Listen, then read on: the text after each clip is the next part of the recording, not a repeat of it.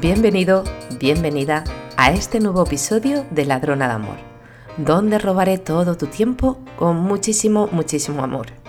Me presento, mi nombre es María Carbonell. Hoy te traigo al programa a una mujer que cuando la escuché hablar por su amor a la naturaleza, me cautivó. Vaya, me enamoré de ella en la presentación de un libro. Charlamos de cómo une su trabajo como arquitecta y su pasión por la madre tierra. Ella se presenta como soñadora de espacios llenos de armonía epigenética. Todos estamos de acuerdo que la naturaleza puede cambiar tu estado de ánimo en un periquete. No me demoro más y doy paso a mi invitada. Te presento a Ana Ferrer. Disfruta de la charla. Bienvenida Ana Ferrer, ¿cómo estás? ¿Cómo te sientes? ¿Cómo te encuentras? Buenos días. Pues muy feliz y muy contenta y expectante de saber lo que vamos a hablar hoy. Bueno, yo creo que te lo puedes imaginar un poquito, porque cuando te conocí hace un par de años en una arboristería preciosa de Valencia, junto a Jana Fernández, me enamoré de tu sensibilidad al hablar de la madre tierra, al hablar de la naturaleza y me encantaría que nos contaras un poquito para todos los oyentes de dónde viene todo ese amor, de dónde nace, cómo lo has introducido a tu trabajo, a tu profesión, a tu pasión por lo que, por lo que puedo observar en Instagram. Así que bueno, soy toda oídos. Bueno, pues eh, yo creo que eh, si tenemos que remontarnos ¿no? o encontrar una explicación de lo que ahora me motiva, pues yo creo que todos al final volvemos de alguna manera a la infancia, ¿no? Eh, entonces, bueno, pues es verdad que yo de pequeñita, eh, pues con mi padre iba muchísimo a la montaña, además me encanta contar lo que yo era scout y viví mucho la naturaleza. Em, además aprendí uno de los valores más importantes que por suerte creo que hoy está volviendo y, cada vez los jóvenes lo tienen súper claro, ¿no? que era aquello de que cuando vas a un sitio y te vas lo dejas mejor que te lo has encontrado. Y ese detalle lo puedes aplicar a la naturaleza, pero también lo puedes aplicar a otros muchos aspectos ¿no? de tu vida. Y yo sí que pienso que, esa impronta que tuve yo de, de pequeña, esa vivencia, pues a día de hoy eh, en un momento ¿no? en el que pues, fui evolucionando como, como, arquitecto, como profesional, al final, pues bueno, van saliendo las cosas y vas haciendo un poco tu camino o tu yo más, más verdadero, más real o con el que te sientes ¿no? como más, más de verdad. ¿Y en qué momento esa pasión con la naturaleza dices, porque Ana tiene trabaja en un estudio de arquitectura y ella ha hecho una fusión, introducir elementos de la naturaleza dentro de la arquitectura. Entonces, ¿en qué momento dices voy a hacer una ecuación que va a salir toda esta combinación? Pues mira, realmente yo cuando yo estudié arquitectura técnica primero y luego arquitectura, ¿no?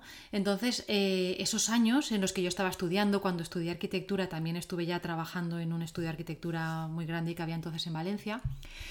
Y es verdad que era un momento eh, que era como el de los grandes proyectos, eh, no sé, como muy emblemáticos, pues la época ¿no? de los museos o de los aeropuertos o cosas así, ¿no?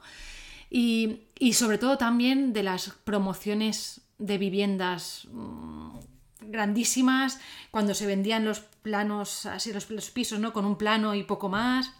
Entonces, a ver, yo disfrutaba con mi trabajo, porque es que es verdad que disfrutaba, pero eh, cuando yo decidí empezar a trabajar por mi cuenta, eh, bueno, pues había ciertas cosas que la profesión no me daba. O sea, había valores que yo realmente los encontraba un poco impuestos, ¿no? Autoimpuestos o desde el exterior, no lo sé. Entonces es verdad que bueno, que ahí hubo muchos años de mucho trabajo y de muchos cambios, pero en un momento determinado yo leí un artículo eh, en el periódico en el periódico El Mundo, me acuerdo que decía, pues el edificio más saludable de España está, es este y está en Madrid y tal. Y yo leí ese artículo y me fascinó, porque de alguna manera eh, me parecía que tenía una utilidad muy grande, o sea, que podía llegar a tener una utilidad muy grande en nuestro trabajo, más allá de el ego o más allá de eh, la economía sin más, ¿vale? El dinero sin más. Ana, perdona que te interrumpa, ¿y ese edificio que tenía? El de Madrid. Pues vale, eh, cuando yo leí ese artículo, eh, lo que decían era que se había certificado WELL. ¿Vale? Y dije, ah, se ha certificado WELL, ¿qué es eso, no? ¿Qué es eso? Mi cara. sí. Entonces eh, empecé a investigar, a investigar, a investigar, a ver qué era esto, ¿no? Yo le mandaba ese artículo a todo el mundo y nada, la verdad es que nadie me hacía ni caso, pero es verdad que hubo una persona muy especial que me dijo, sí, sí, claro, eso a nivel internacional ahora es la tendencia, además en Madrid muchos estudios realmente están buscando perfiles de ese tipo, tal, no sé qué. Entonces me puse a investigar, a investigar y descubrí que el Standard Well era la primera certificación a nivel mundial que evaluaba el impacto de los edificios sobre la salud humana. Existían, yo conocía como BRIM, LEED, que son certificaciones que evalúan el impacto de los edificios sobre la salud del planeta, ¿vale? Que es muy importante también. Pero esto, yo decía, ¿y esto? ¿Tanto habrá como para hacer una certificación completa? Digo, no sé, me suena bien, pero puede ser que sea así un poco humo, ¿no? Y entonces descubrí que era el International Well Building Institute, que está en, Nueva York, y eh, vi que su partner nacional o su partner local era el Instituto Tecnológico de Galicia. Entonces empecé a hacer las formaciones y cada vez me gustaba más. O sea, realmente vi que sí que había, o sea, al final el estándar lo que, lo que hace es que en 2014 lo sacan a la luz, ¿no? Lo sale. Pero antes hubo siete años de investigación conjunta entre arquitectos, médicos y otros científicos en el que estuvieron analizando realmente la evidencia científica que había ya publicada sobre el impacto que los edificios y las ciudades tienen sobre nuestra salud. Y cuando digo nuestra salud, siempre hago referencia, no solo nuestra salud física, ¿no? es un concepto global ¿no? de salud física, mental y social. ¿vale? entonces, bueno, pues eh, descubrí esto y empecé a formarme, a formarme y vi que sí, que era lo que yo quería hacer y que era lo que, pues eso, que era como mi propósito, ¿no? Y Dentro del Standard Well se trabajan diferentes conceptos, que nos podríamos tirar dos horas hablando de los diferentes conceptos, pero hay uno que es Mind, ¿no? que es para buscar el bienestar mental. Y ahí hablaban de la biofilia. ¿vale? Entonces, y el diseño biofílico. Entonces, ¿qué es la biofilia y qué es el diseño biofílico? Pues, eh, a ver, la biofilia es un concepto muy bonito que la primera vez que se empleó como hoy lo conocemos o como hoy lo trabajamos fue un biólogo, Edward Wilson, que en su libro Biofilia o aquello que nos hace eh, humanos, indagó, empezó a indagar sobre em, cómo nosotros, desde el punto de vista biológico y evolutivo, somos naturaleza, nos hemos, hemos evolucionado en la naturaleza, cómo realmente nuestra vida en ciudades es algo súper reciente desde el punto de vista evolutivo y cómo nos hace bien la naturaleza.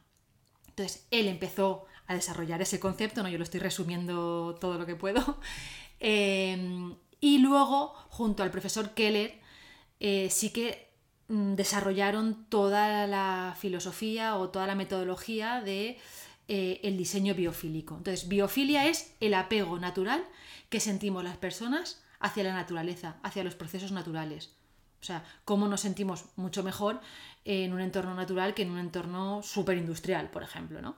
Entonces, a partir de ahí se desarrolla toda la teoría y el diseño biofílico, pues bueno, lo que viene es a cubrir esa carencia que tenemos.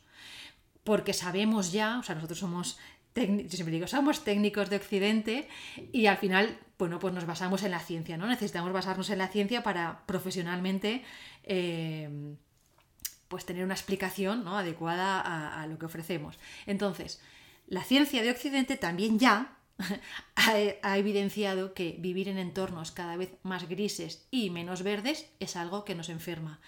Que yo creo que posiblemente no hacía falta que la ciencia lo demuestre empíricamente, pero porque ya también es algo de sentido común, pero bueno, además tenemos estudios científicos que lo miden y que lo demuestran. Entonces, pues bueno, el diseño biofílico un poco lo que viene es a hacer que nuestra vida en edificios y en ciudades sea un poco más cercano a lo natural, ¿no? Entonces, bueno, pues eso va más allá que poner dos plantitas y ya está. ¿Y en Valencia me puedes dar algún ejemplo de edificio que ya esté así, que esté integrado esto que estás diciendo o es todo lo que hacéis vosotros, por ejemplo, en vuestro estudio? Bueno, ya me encantaría que nosotros pudiéramos hacer, eh, ese es mi sueño, poder hacer un, edificio completo y grande que cumpla todo esto.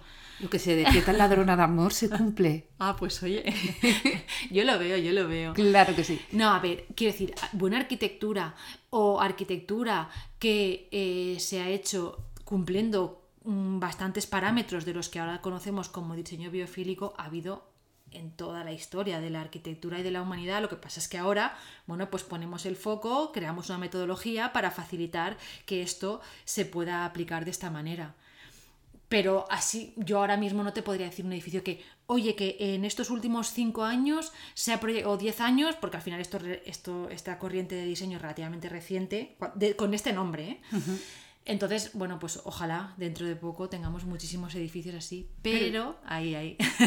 Eh, eh, hoy me has hablado de un material que hemos visto en el edificio de al lado, me queda, pues, por lo que me has explicado, ¿me puedes volver a repetir qué era ese material y en qué, y en qué contribuye a mejorar el medio ambiente? Pues sí. Porque te he preguntado si era cero y tú me has dicho, no, María, es... Es Solid Surface.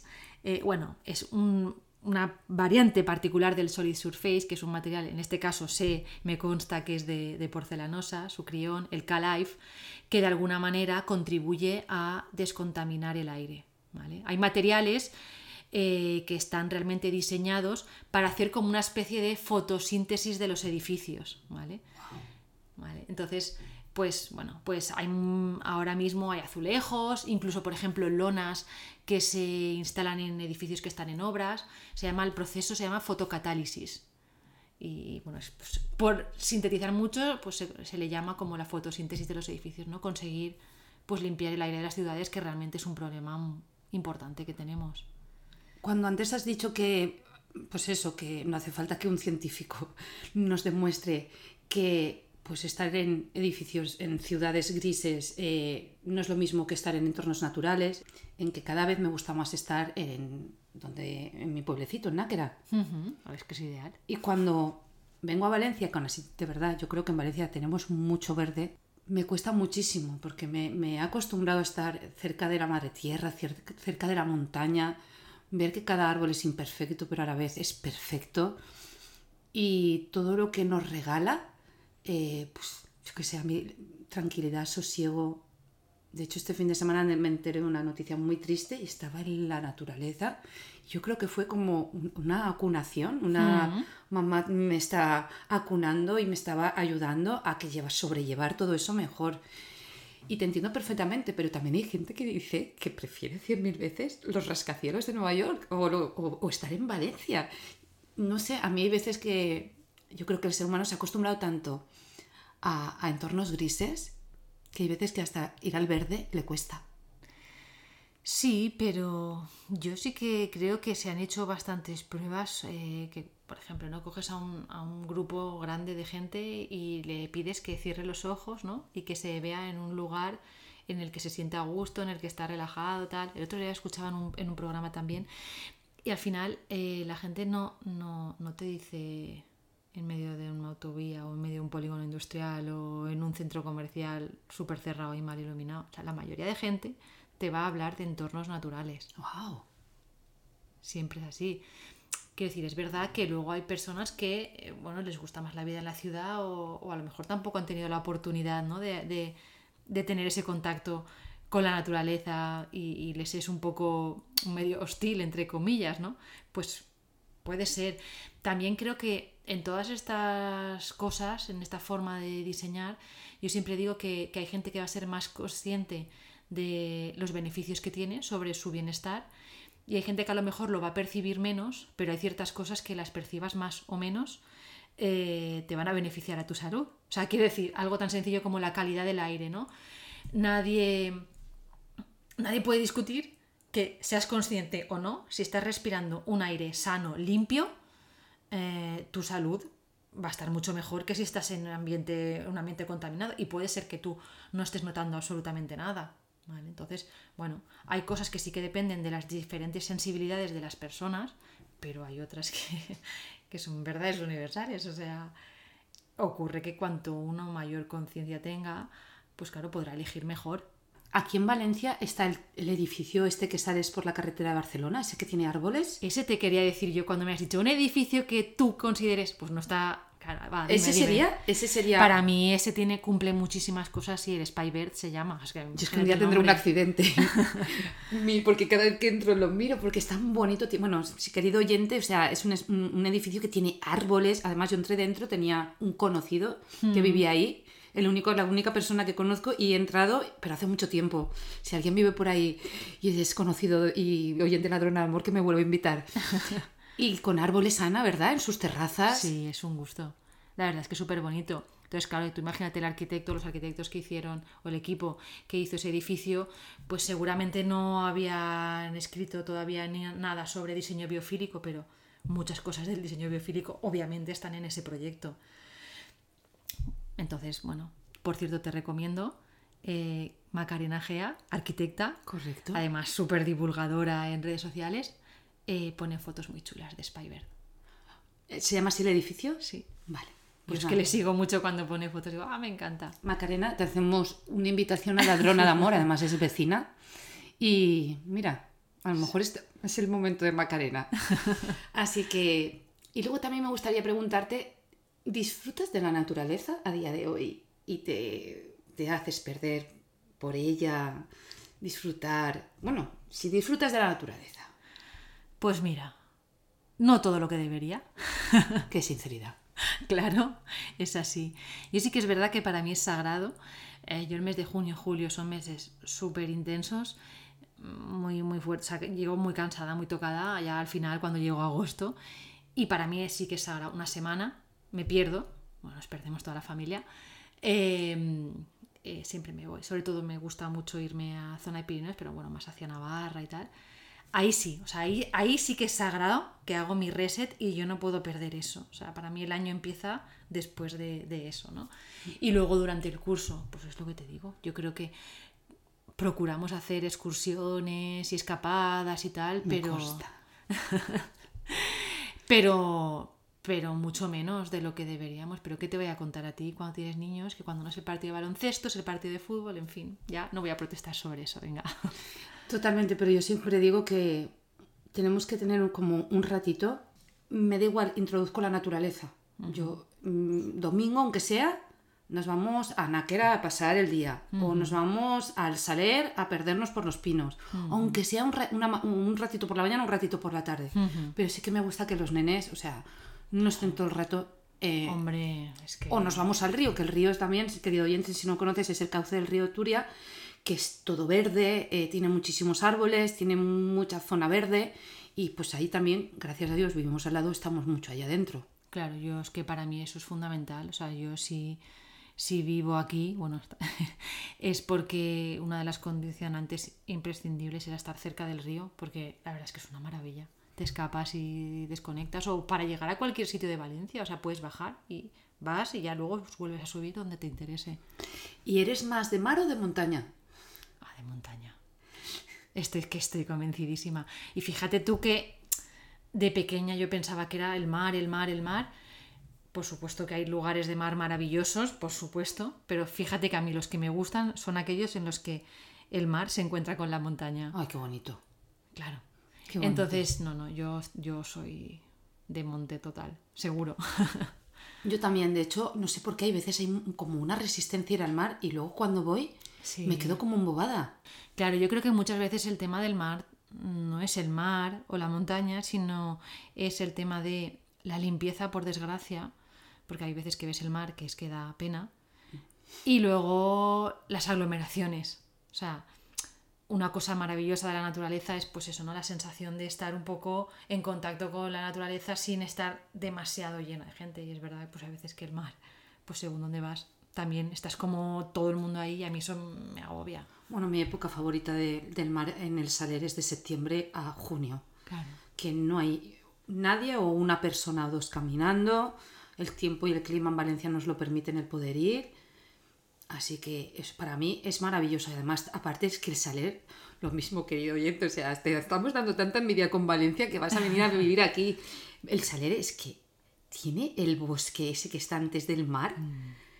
La albufera, es que encima no lo hemos ni mencionado. De hecho, se viene este sábado, es el décimo aniversario de Mamás en Acción y se vienen muchas mamás en acción de toda España. Ah, qué chulo. Entonces yo le dije a Majo que pues para alguna que no sabe si va a venir a última hora, pues que ofrecía mi casa. Además, como los viernes los nenes se van con papá, pues me quedan dos camitas libres. y, de hecho se viene Leire, que es la chica que nos hace Bloom, que es la profesora de gimnasia, y este, es que no sé, te lo juro, digo, no, al atardecer al salir, no, un paseo por el río. Estoy con las chicas, que las dos que se quedaron en mí, yo digo, el viernes, yo digo, el atardecer en la albufera, lo tienes que ver. No se van de Valencia si ven, si ver eso. Y es que está al lado de la playa. Sí, es una pasada, esa zona es una pasada. Ese recorrido es un regalo. Es un regalo para todos los mm. sentidos. Mm. Ana, ha sido un placer. No sé si nos quieres decir lo que tú quieras, lo que sientas, lo que me quieras. O sea, para aquí está el micro. Y si no, te voy a despedir con una, una pregunta que se queda instaurada en el programa. pues nada, adelante con la pregunta. Ana Ferrer, ¿qué es para ti el amor? Como voy con ventaja, que he escuchado ya algún episodio, eh, he reflexionado sobre esto. voy a ser totalmente transparente. ¿eh? Y me encanta. Y bueno, he escuchado respuestas que, es que claro, yo creo que si eres una persona que te interesa un poco el tema de la conciencia, tal, pues es que no puedes decir ¿no? que el amor pues es como pues sería la, la, energía ¿no? superior, suprema, aquello que nos une, bueno, pues otra cosa es que no, se puede decir. Es verdad que escuché en algún episodio y me encantó que decían, que además decía alguien, y no hay distintos tipos, siempre es el mismo, ¿no? El mismo tipo de amor. Entonces, bueno, eso me, gustó. Pero yo mi reflexión, ¿no? A raíz de escucharte y escucharos, es que eh, además de algo sobre lo que se tiene que hablar, que a veces es una palabra que se utiliza muy vacía, pues lo que hay que hacer es eh, aplicarlo. O sea, yo soy mucho de, eh, me encanta una frase que es, las cosas no se dicen, se hacen, porque al hacerlas se dicen solas, ¿no? Entonces, es verdad que he aprendido que la comunicación es muy importante y que hay que expresarse, pero creo que mm, tenemos que procurar cada uno aplicarlo realmente, ¿no? A todos los aspectos de la vida o a todos los aspectos que seamos capaces, ¿no? Como personas de llegar. Entonces, por un lado, ¿no? Es una reflexión que me vino eh, al, pensar sobre este tema. Y luego también me vino un poco, ¿no? Enlazado con eso, em, ¿qué te guardas para ti? O sea, también es verdad que vivimos un momento de muchas redes sociales en el que además la parte emocional de las personas es algo ¿no? que parece que se ha puesto muy en valor, que por supuesto que estar emocionalmente bien es importante, pero a veces a mí también me hace pensar o me hace reflexionar, ¿qué te guardas para ti, no? O sea, esa cosa que tiene que ver con, los valores de uno mismo, que uno se guarda, que uno al final pues comparte con poquitas personas, pues está relacionado con el amor y está relacionado con, la actualidad de las redes sociales y, es un poco, pues eso, ¿no? Eh, gestionarlo eh, o dosificarlo, ¿no? Saber un poco hasta dónde sí y hasta dónde no o no sé, eso, no sé, es un poco esa, idea. me, encanta la respuesta, además has hecho una reflexión que me encantaría, o sea, me ha encantado esa reflexión última. Así que, Ana, un placer de verdad, gracias por abrirme las puertas de tu casa. Eh, cuando quieras esta ladrona de amor, es tu casa también. Así que me despido. Muchísimas gracias por habernos escuchado. Gracias por permanecer un episodio más. Me despido hasta la próxima semana. Ladrona de amor el podcast de la que está hablando, el podcast de María Carbonell.